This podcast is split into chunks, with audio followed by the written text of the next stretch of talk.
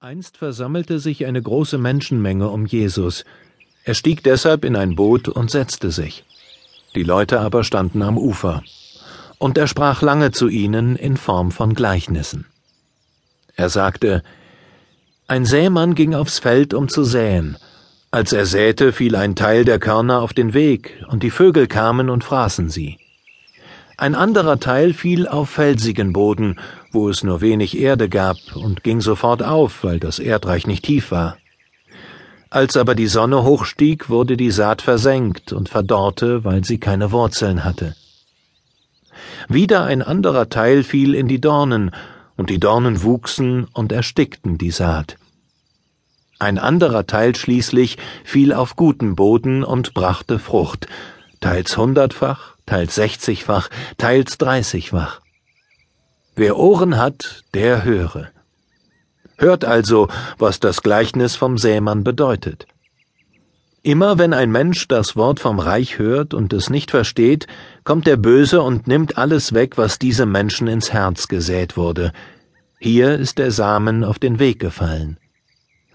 Auf felsigen Boden ist der Samen bei dem gefallen, der das Wort hört und sofort freudig aufnimmt, aber keine Wurzeln hat, sondern unbeständig ist, sobald er um des Wortes willen bedrängt oder verfolgt wird, kommt er zu Fall.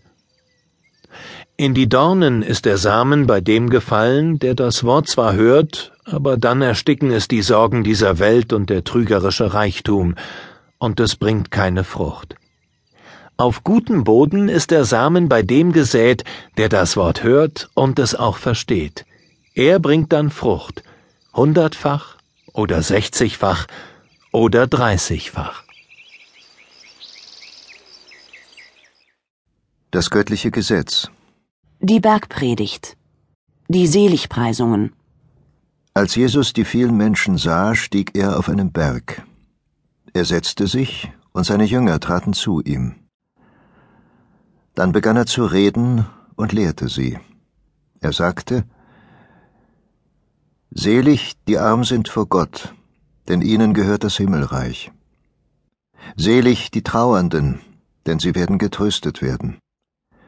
Selig, die keine Gewalt anwenden, denn sie werden das Land erben.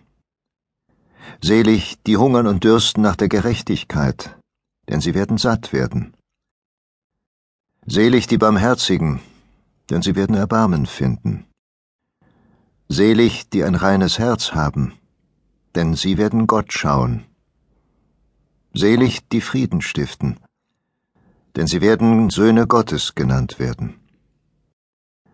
Selig die um der Gerechtigkeit willen verfolgt werden, denn ihnen gehört das Himmelreich. Selig seid ihr, wenn ihr um meinetwillen beschimpft und verfolgt und auf alle mögliche Weise verleumdet werdet. Freut euch und jubelt, euer Lohn im Himmel wird groß sein. Ihr seid das Salz der Erde. Wenn das Salz seinen Geschmack verliert, womit kann man es wieder salzig machen? Es taugt zu nichts mehr. Es wird weggeworfen und von den Leuten zertreten. Ihr seid das Licht der Welt. Eine Stadt, die auf einem Berg liegt, kann nicht verborgen bleiben. Man zündet auch nicht ein Licht an und stülpt ein Gefäß darüber, sondern man stellt es auf den Leuchter, dann leuchtet es allen im Haus. So soll euer Licht vor den Menschen leuchten, damit sie eure guten Werke sehen und euren Vater im Himmel preisen. Die goldene Regel.